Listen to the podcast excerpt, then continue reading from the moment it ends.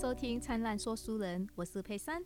今天要跟大家分享的是第六届移民工文学奖作品集当中以“生”为主题的作品。这一篇在一百三十页的《伤口》是一篇佳作，由印尼移工伊法扎亚尼所写的。伊法是第二年来到台湾。在我们的印象中，义工可能只是在公园陪着长辈散步，或者照顾他们的生活起居，又或者是在工厂上班工作。但是有些义工可是热爱阅读和写作的哦。于是他们也成立了各式各样不同的团体，其中也包括了比社和二零一三年成立的台湾创意作家社团，简称为 Gabe Gars。依法就是后者的团员。那我们就开始讲故事喽。，Maharani，这美丽的名字意思是女性领导者。也许这个名字对我来说很沉重。我只是个天真、肮脏、愚蠢和贫穷的乡下女孩，一直都没有从我名字上消失的意义。或许真的很适合我，因为我是九个兄弟姐妹中的老大，弟弟妹妹的领导人。也许这是以前我爸爸的期望。尤其是他在我念高中时放弃了生命，负担自然更加沉重。但是我很感恩，至少我还可以高中毕业，即使多半也是靠我自己的努力来的。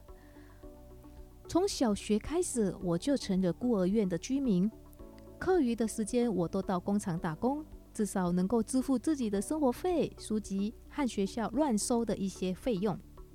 孤儿院只能支付医务费用而已。自从我爸离开之后，我必须更聪明地分配辛苦得来的所得。那天下午，我哭得很悲伤。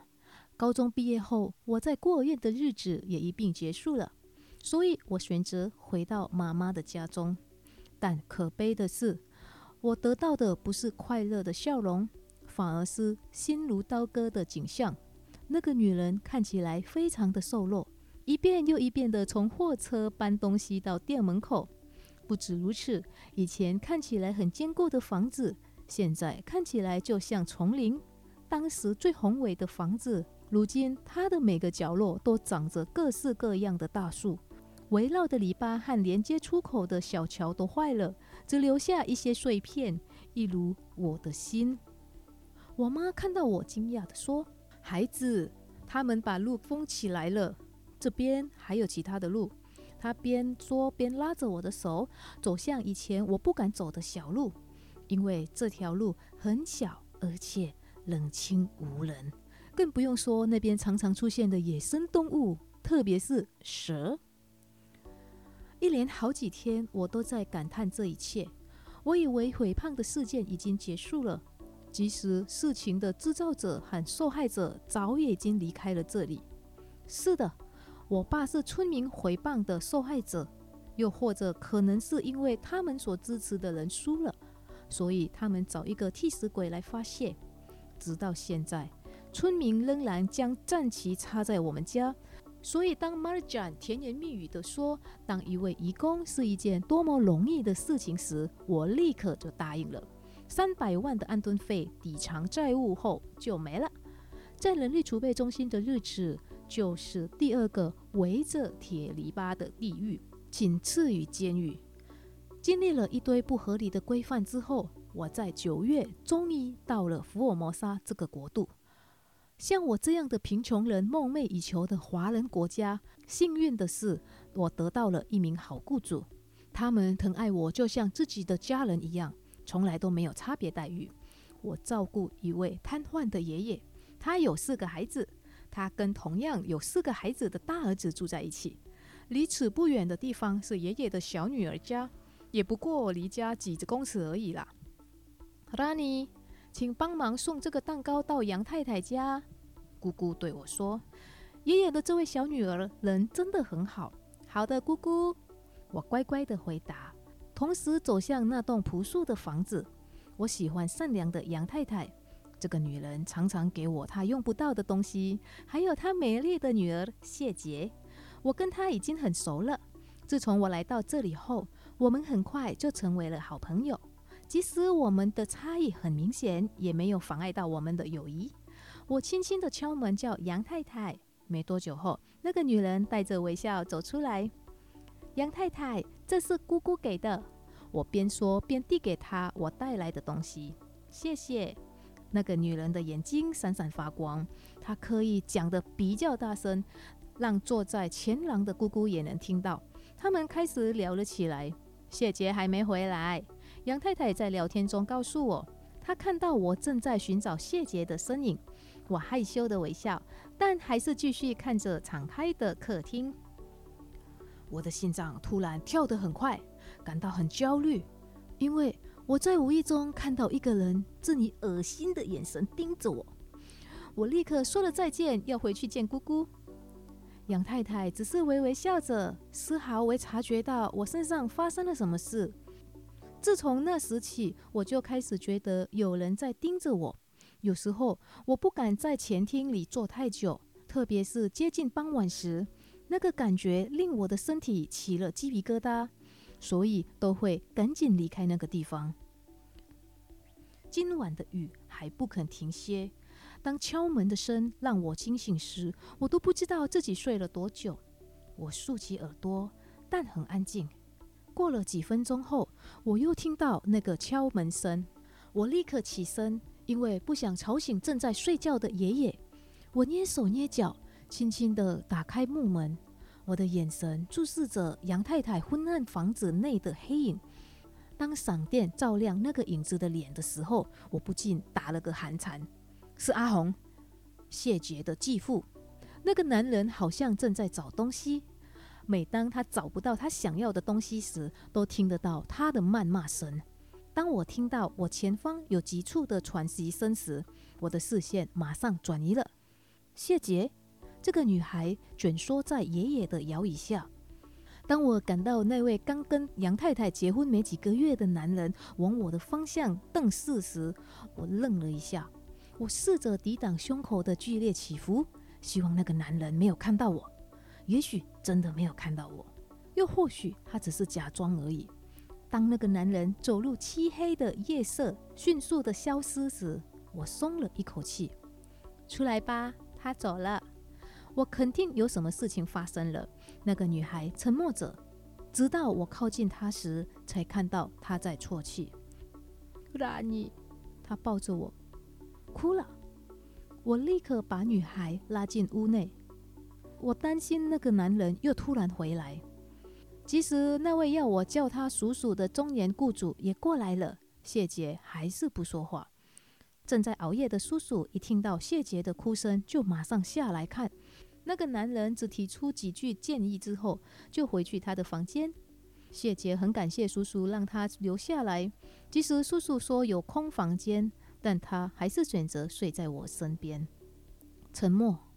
虽然谢杰已经不哭了，但他还是不说话。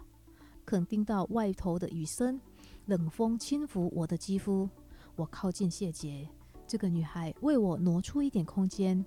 突然间，他转身拥抱我，在昏暗的夜晚，留下更多清澈的泪珠，随着颤抖的声音刺向内心深处。可恶的男人！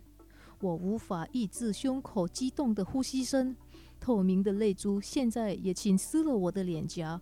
我们在剩余的夜晚里拥抱哭泣，不知道为什么今晚感觉特别长，即使闭上眼睛，身体仍是清醒的。隔天早上，谢姐打算赶快回去，她决定立刻远离那个家。我听说他们乡下有亲戚，或许让他冷静一下，对他会比较好。自从那件事之后，杨太太的家变得好安静。再也没看到谢杰了，我好像仍感受到被赤裸裸的盯着，偶尔也看得到杨太太家窗户玻璃旁有人站着的身影，不知是谁的身影，也不知道在做什么。尤其是现在，我必须常常跑医院，因为爷爷突然住院了，我的注意力就不太放在那间漆层浅蓝色的房屋上。爷爷回家几天后。我们被一辆救护车给吓坏了，车子停在杨太太家门口，不用等人喊我，我立刻跑向围观的群众。我看到杨太太掀开白布，白布下露出一张美丽苍白的脸孔，我不禁往后退。杨太太嚎啕大哭，我无法抵挡眼泪争先恐后的流下双颊。有人抓住我的肩膀向后拉，慢慢地把我脱离这群窃窃私语又没有答案的围观民众。黑夜的记忆立即在我大脑中快速流转，特别是谢杰所隐忍的伤口。当他告诉我他的继父是如何残忍地夺去他的清白，那时我只能将波动的情绪压在胸口。但我没想到会到如此地步。一些新闻报道说谢杰是自杀的，但我非常清楚，那个女孩绝对不会做那样的事。我们几次见面，那个女孩的眼睛。发亮的讲述他的梦想，他也打算忘记这段黑暗的生活。谢杰往生三天的夜晚，因为爷爷一直喊我，我已经醒来了好几次了。这一次，那位活了将近一世纪的男人想上小号。结束之后，我立刻把他的便盆倒到外面的水沟，顺便拿去清洗。我暂停了一下，享受着月光。微风轻拂，突然，我感到有人很用力地抓住我的肩膀，还来不及叫出声，我的嘴巴就被粗鲁地捂住，双手被一双粗鲁的手握住，扣在身后。我尽力踢脚反抗，但是我的力气不足以逃脱他的怀抱。当我知道是谁做的时候，我更加不寒而栗。如果不想受伤，就不要乱来。耳边低语随着温热的气息，使我更加害怕。阿红，我很肯定这就是他的声音。当那个男人开始将我架离时，我继续寻找空隙逃脱。当我知道那个男人打算把我带到何处时，心跳也变得越来越紊乱。我开始感到绝望。不管怎么努力挣扎，那个男人只会抓得更紧。即使绝望。我仍希望会有人经过，然而越来越靠近我认为阿红准备犯案的地点时，还是没有任何人看到。果然，那个男人将我推倒在很少人经过的草丛里，那是一整片杂草高耸的空地。我不断努力爬行闪躲，但如我所料，我的脚被紧紧地抓住，他试图压制住我。我一直挣扎，将手边碰到的任何东西扔向他。停下来！你在做什么？我颤抖地说。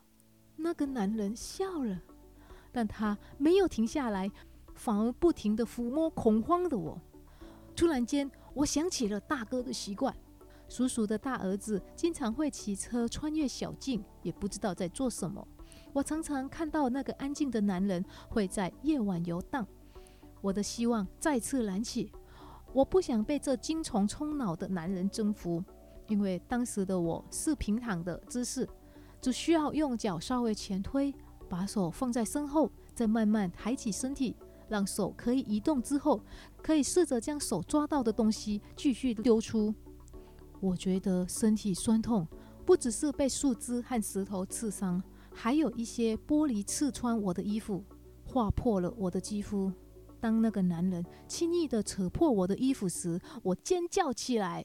羞耻和厌恶猛烈地冲起我的心，我拼命地挣扎，躲开他粗鲁的手。在极度恐慌的情况下，我一直不断地抓着身边的任何东西。突然间，手摸到一样又硬又重的东西，在没有多想的情况下，我用尽剩下的力量将它挥向阿红。即使无法伤害他，至少可以为我换取一点空间。我不假思索地逼着自己往前冲，虽然是用爬行的，我猜的没错，可能也带有点运气。不远处可看到一个身影接近，有点像是大哥脚踏车的微弱光芒。我大声的喊叫，也故意拨动杂草，这是我唯一的机会。特别是下一秒，那个男人成功的抓住并殴打我。你以为会有人听到吗？在昏暗的夜光下，我可以看见那个猥亵的笑容和锐利的目光。我成功的踢了他一脚，他叫了一声，但并没有维持很久。因为我受到更糟的待遇。那个男人甩了我几个巴掌，除了揍我之外，他还以沉重的身体压住我的双脚。谢杰的影子突然闪过我的心中，这就是谢杰的感受吗？当他准备用手，当他准备用手上的黑色东西打破我的头时，我只能闭上眼睛。砰！我清楚听见嘈杂和痛苦哀嚎的声音。我知道。甚至也看得到那位帅气的男生将他心爱的脚踏车丢向阿红，他整个人弹得很远，即使动弹不得，但我能感受到大哥的愤怒。几分钟后，我听到一些呼唤我名字的声音，阻止阿红的大哥将我扶起。穿过草丛时，杂草割痛了我的皮肤。姑姑赶紧抱着我，帮我穿上外套。几位居民也立刻将阿红拖了出去。我已经不在乎那个男人会发生什么事。杨太太双眼的泪水溃堤。当我讲出那个男人对谢杰所做的一切时，姑姑悲伤的惊呼：“在这种情况下，杨太太应该是被伤害最深的。在那一瞬间，他必须承受从未想过的失去孩子的事实。”秋末的暮色结束时，城市的星星慢慢的点亮。随着黑夜缓缓的来临，商人在太阳落下时纷纷忙碌起来。看得出，他们很努力的贩售商品。夜市的小吃沿着道路排成一整列。今晚是满月，但月亮还没有在黑暗的天空中出现。这是我在这里度过最后的一个夜晚。几天前，爷爷安详的往生了。明天，我必须离开叔叔家，到新的雇主家。所以姑姑带我来到夜市买纪念品。拉尼，把这个拿给他。姑姑拿出一个包裹跟我说：“我慢慢的走进从刚刚开始一直偷看我的女士，杨太太，这个给您。”我的话让那个女人吓了一跳，从她的反应看得出来有些震惊。杨太太看了我一下，她在微笑中哭泣着接过包裹。这个女人现在的样子跟以前刚好相反。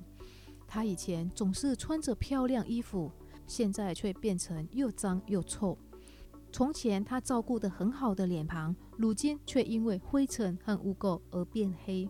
谢谢，他很真诚地说出，也很抱歉。接着他离我而去。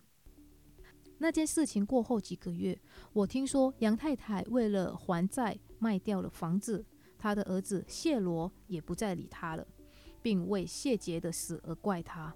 杨太太一个人无依无靠的生活，以乞讨为生，甚至捡垃圾来吃。今天下午听到非常震惊的消息，据说阿红逃出了监狱，不知道他是怎么逃出来的。这件事让我很不安。虽然我最后已离开了那个地方，但无法排除那个男人会来找我。我被恐惧绑架了一段时间，但我必须往前走。对家人的责任迫使我继续前行，直到有天晚上，没想到又再次遇见那个男人。我害怕，但我不能输给他。该死的黑暗再次有利于他。我努力的跑，逃离那个男人，用尽全力的也要跑到热闹的地方，至少在人群中他不敢伤害我。但我错了。我反而被他抓到，还将我拖行。我边挣扎边呼救：“可恶的东西，你还要逃到哪里？”那个男人边抓边骂。